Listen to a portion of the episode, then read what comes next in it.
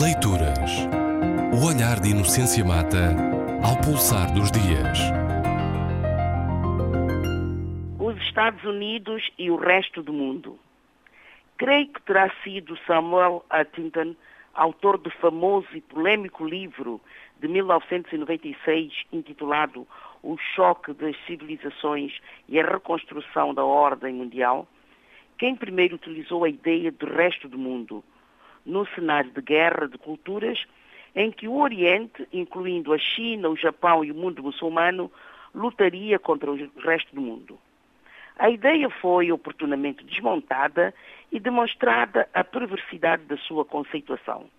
Depois disso, a ideia foi invertida e o resto do mundo passou a ser visto a partir do Ocidente. Perspectiva retomada em muitos estudos culturais, seja de Stuart Hall, seja de Dipesh Chakrabarti e muitos outros, e que fizeram e deram uma visão crítica que demonstra a dimensão estratégica dessa ideia. Mas não se trata de uma ideia ultrapassada na sua realização relacional. Vemo-la assumida pelos países da Europa Ocidental com as escutas feitas pelas revelações, portanto, as escutas, as escutas denunciadas nas revelações de Edward Snowden, eh, ex-técnico ou ex-consultor, nem se percebe bem, da Agência de Segurança Nacional dos Estados Unidos. Enquanto se pensou que os Estados Unidos espiavam apenas o resto do mundo, a Europa apenas se manteve numa atitude de estratégica ambiguidade, de, de condenação e que, e, essa, e que pendia essa atitude para a ideia de que se tratava de um funcionário desleal que havia denunciado uma atividade legítima que visava combater o terrorismo. O caso era tão claro na condenação de Snowden que o ex-funcionário da CIA não encontrava quem lhe desse asilo.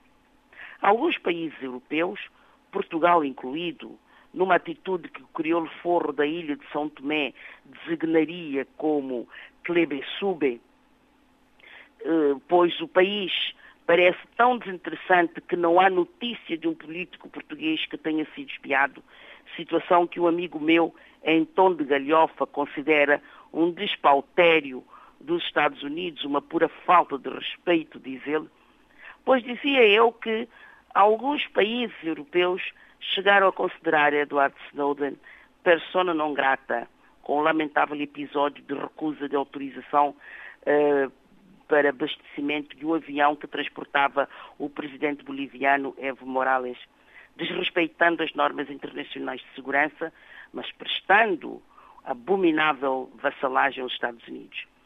Neste campo, não posso deixar de referir a atitude de extraordinária solidariedade dos governantes da América Latina, em bloco e de forma enfática e incisiva.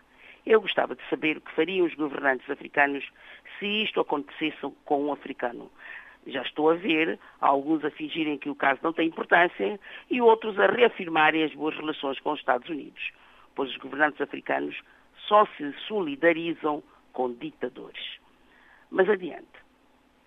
Até que se soube, certamente por obra e graça do país que concedeu asilo político a Snowden,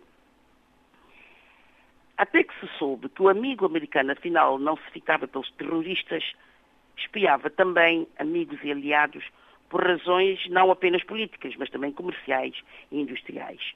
Aí o tal mundo, que se considerava do outro lado do resto, percebeu que, afinal, a visão geopolítica que dividia o mundo entre a civilização ocidental e o resto do mundo era, afinal, dependia, afinal, da dinâmica da ressurgência de um outro equilíbrio de poder.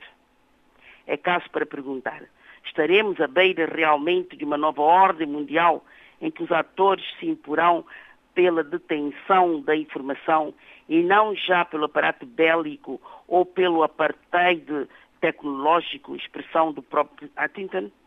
Estaremos nós à beira dessa outra ordem mundial bem diferente daquela que vivemos, pelo menos até aos, aos finais dos anos 80?